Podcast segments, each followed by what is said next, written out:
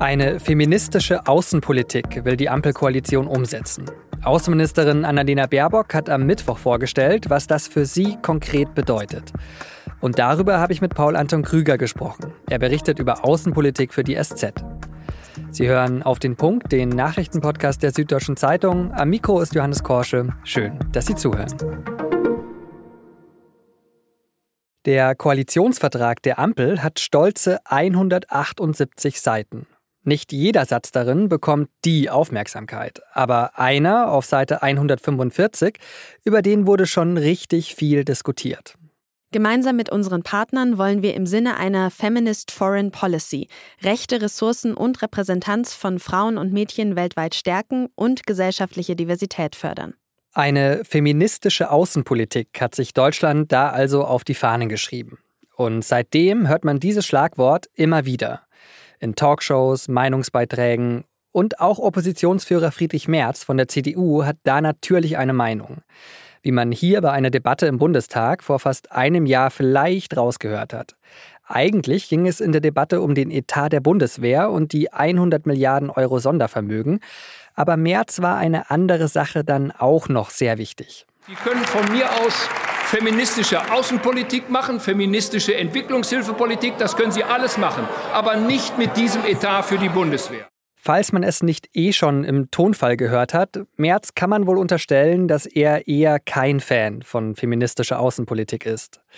Konservative Politiker kritisieren das Konzept auch immer wieder. Außenpolitik sei Diplomatie und nicht zum Missionieren da, hat zum Beispiel der bayerische Ministerpräsident Markus Söder gesagt. Aber was für Außenministerin Annalena Baerbock von den Grünen konkret hinter diesem so viel diskutierten Begriff steckt, das blieb bisher eher offen. Und das will Baerbock jetzt ändern. Feministische Außenpolitik ist ein pragmatischer Ansatz. Es geht um ganz normale Probleme von ganz normalen Menschen.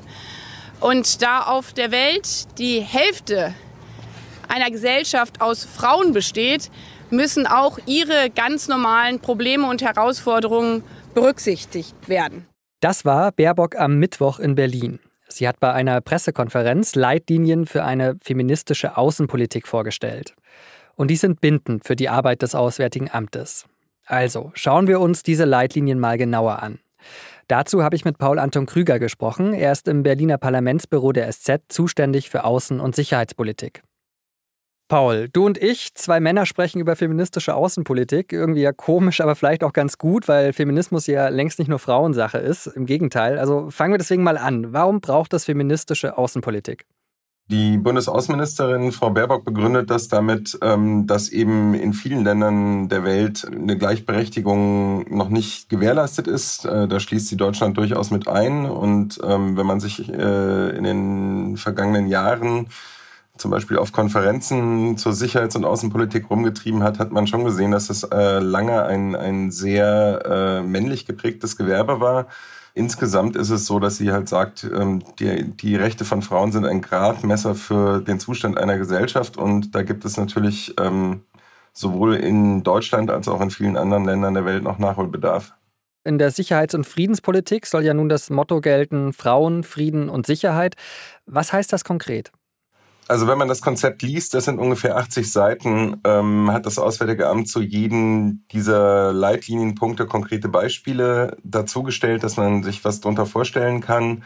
Wenn man jetzt dieses konkrete Beispiel nimmt, Friedenspolitik, ähm, unterstützt das Auswärtige Amt zum Beispiel Projekte im Irak oder in Jemen, die darauf zielen, dort Frauen an den Friedensverhandlungen, die es dort gibt, beziehungsweise solchen gesellschaftlichen Prozessen, die dazu dienen sollen, gesellschaftliche Stabilität ähm, oder politische Stabilität zu erreichen, systematisch beteiligt werden. Das Ganze hat einen wissenschaftlichen Hintergrund. Man weiß aus der politikwissenschaftlichen Forschung, dass Friedensverhandlungen oder Friedensschlüsse, die unter Beteiligung oder gleichberechtigter Beteiligung von Frauen vor allem zustande kommen, in der Regel stabiler sind, länger halten es geht um andere Bereiche, zum Beispiel sexualisierte Gewalt. Frau Baerbock trifft auf ihren Reisen immer wieder Opfer, äh, zum Beispiel gezielter Vergewaltigungen, wie man sie in der Ukraine gesehen hat oder auch im Tigray-Konflikt in, in Äthiopien und setzt sich dafür ein, ähm, dass diesen Menschen geholfen wird. Das sind Beispiele ähm, Aber es ist, es ist ein breiterer Ansatz, ähm, der sozusagen die gesamte Arbeit und auch das Budget des Auswärtigen Amtes betreffen soll.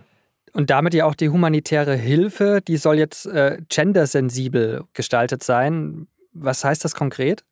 Also bei humanitärer Hilfe heißt es erstmal, dass auf die besonderen Bedürfnisse von Frauen eingegangen wird, ähm, was zum Beispiel Hygieneartikel angeht, aber auch andere marginalisierte Gruppen. Ähm, ich bin ja früher sehr viel im Nahen Osten unterwegs gewesen. In diesen Flüchtlingslagern hat man das immer wieder gesehen, dass da zwar äh, zum Beispiel Lebensmittel angeliefert worden sind, aber viele Bedürfnisse zum Beispiel von Kindern oder auch von Frauen, und das sind eben oft diejenigen, die die Hauptgruppen dort stellen, äh, nicht wirklich eingegangen wird. Das geht aber über das hinaus. Ähm, es soll eben auch gendersensibles Budgeting geben für die Projektmittel des Auswärtigen Amtes. Da sollen mehr als 80 Prozent eben für Projekte eingesetzt werden, die zumindest im Ergebnis dazu beitragen, Gleichstellung zu fördern. Und ein kleinerer Teil, ich glaube acht Prozent, wenn ich das richtig im Kopf habe, sollen äh, sogar als Hauptziel äh, haben, dass eben Gleichstellung verbessert wird. Dann äh, geht es in dem Papier ja auch noch um das Oberthema Menschenrechtspolitik. Da steht dann, einem antifeministischen Pushback stellen wir uns entgegen. Geht das auch in Richtung USA, wo jetzt Abtreibungen ja in manchen Bundesstaaten verboten ist? Ich glaube, das kann man durchaus so lesen. Also es gibt ja auch in europäischen Ländern, in Polen zum Beispiel, Bestrebungen konservativer politischer Kräfte, äh, Rechte von Frauen, vor allem ähm, wenn es um Reproduktion und Sexualität geht, einzuschränken. Ähm, das, das drastischste Beispiel ist dann immer das Recht auf Abtreibung, aber das hat viele Dimensionen. Es bezieht sich aber auch zum Beispiel im Bereich der Menschenrechte auf die Unterdrückung der Frauen durch das iranische Regime. Das sind so Dinge, ähm, die sich darunter fassen lassen. Aber es sind natürlich auch Angriffspunkte, die sie da bietet, weil ihr jetzt zum Beispiel hier Oppositionspolitiker in Deutschland schon vorwerfen, im Fall Iran nicht hart genug gegen das Regime vorzugehen oder im Falle Afghanistans zum Beispiel nicht genug zu tun. Wobei man dann auch immer fragen kann, ähm, wie weit so ein Ansatz reichen kann und, und ähm, ja, ob man nicht einen Erwartungshorizont aufbaut, den man letztlich nicht erfüllen kann. Also im Beispiel Afghanistan ist es halt am Ende so, dass die Bundesregierung keinen Einfluss darauf hat, äh, wer aus Afghanistan ausreisen kann und wer nicht. Dann lass uns noch auf äh, einen weiteren Punkt gehen, das ist nämlich die Klima- und Energiepolitik. Auch die ist angesprochen in dem Papier. Ähm, da steht, die spezifischen Auswirkungen der Klimakrise auf marginalisierte Gruppen und Frauen sollen künftig ausgeglichen werden. Ehrlich gesagt, das habe ich jetzt nicht ganz verstanden. Ich meine, wenn der Meeresspiegel steigt, dann steigt er doch für alle. Oder was ist, was ist mit diesem Punkt gemeint? Also das ist zum Beispiel Daten der Vereinten Nationen unterlegt, ähm, aus denen hervorgeht, dass im Jahr 2021 bis zu 80 Prozent der Menschen, die aufgrund von klimabedingten Katastrophen äh, fliehen mussten, also ihre Heimat verlassen mussten, Frauen waren. Das heißt, sie sind in stärkerem Maße betroffen das erklärt sich auch oft durch ihre wirtschaftlichen Tätigkeiten. Ihnen wird halt äh, oft dann ähm, die Lebensbasis entzogen, wenn zum Beispiel Kleinlandwirtschaft nicht mehr funktioniert aufgrund von äh, Dürren. Ähm, das ist ein Problem im Sahel oder im Horn von Afrika zum Beispiel.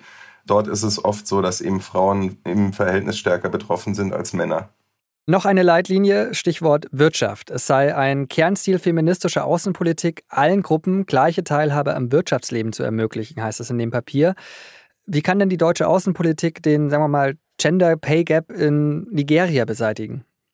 Das kann sie wahrscheinlich am Ende nicht. Ähm, da geht es vor allem eben darum, dass Frauen nicht aufgrund der Tatsache, dass sie eine Frau sind, aus dem Wirtschaftsprozess ausgeschlossen werden, wie man es ganz drastisch natürlich in Afghanistan oder zum Beispiel in den von den Houthis kontrollierten Gebieten in Jemen sieht, aber auch in vielen anderen äh, Ländern aus verschiedensten Gründen. Manchmal hat das einen religiösen Hintergrund, manchmal ähm, sind das tradierte Vorstellungen ähm, über die Rolle der Frau. Aber ähm, es ist auch in, in, in Ländern, zum Beispiel Saudi-Arabien, äh, wo das lange gesellschaftlich nicht üblich war, dass Frauen arbeiten jetzt so, dass, dass viele Regierungen erkennen, ähm, dass das ein großes Potenzial ist, äh, dass es zu heben gilt, auch um, um eine volkswirtschaftlich gesunde Entwicklung zu ermöglichen. Dann alles in allem, was ist dein Fazit? Sind das die richtigen Schritte, um Außenpolitik feministisch zu machen? Ich glaube, das ist in vielen Dingen ein Ansatz, der äh, ja nicht so umstritten ist, wie der Begriff vielleicht suggeriert. Viele der Dinge, viele der Projekte, die man darunter dann subsumieren wird, ähm, sind, glaube ich, so, dass sie äh, Common Sense sind. Ähm, es gibt jetzt auch schon von der anderen Seite, von der linken Kritik, dass es nur Labels seien, die benutzt werden, um Dinge zu tun, die man bisher auch schon getan hat. Ich glaube, die, die Wahrheit liegt ein bisschen in der Mitte und das wird man halt dann auch über die Jahre jetzt sehen müssen. Also zum Beispiel die Ziele des Gender Budgetings sind ja angelegt ähm, bis zum Ende der Legislaturperiode. Also da muss man, glaube ich, jetzt auch erstmal ein bisschen sehen, wie sich das entwickelt, ähm, jenseits des persönlichen Engagements der Ministerin. Das hat man bisher schon gesehen und ähm, das würde auch, glaube ich, jetzt niemand kritisieren in diesen Fragen. Paul, du musst jetzt gleich weiter zum Flughafen. Passenderweise geht's mit Frau Baerbock nach Neu-Delhi, G20. Da eine gute Reise und vielen Dank für deine Einschätzungen. Gerne, vielen Dank.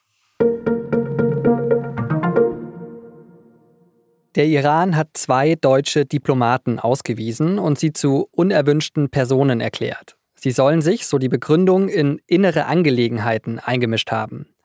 Ein Sprecher des Auswärtigen Amtes in Berlin lässt aber einen anderen Grund anklingen. Nachdem Deutschland schon vor einer Woche zwei iranische Diplomaten ausgewiesen hat, sei dieser Schritt zu erwarten gewesen, hat er gesagt. Deutschland hatte damit auf das Todesurteil gegen einen deutsch-iranischen Aktivisten reagiert. Nach der russischen Invasion der Ukraine hat sich Finnland gemeinsam mit Schweden um einen NATO-Beitritt beworben. Nun hat sich auch das finnische Parlament offiziell für den NATO-Beitritt des Landes ausgesprochen.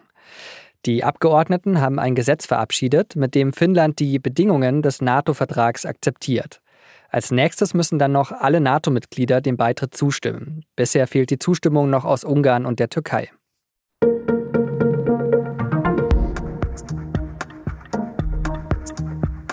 Als Münchner Kindel habe ich schon als kleiner Junge Skifahren gelernt. Die Berge sind ja hier sehr nah.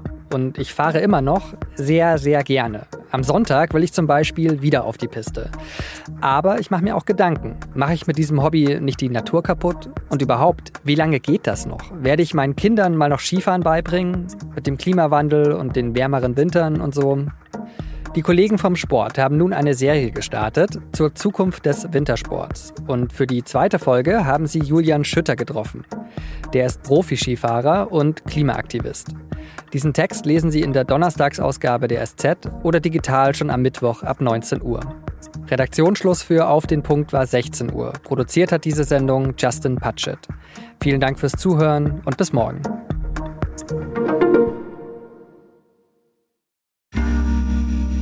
Werbung.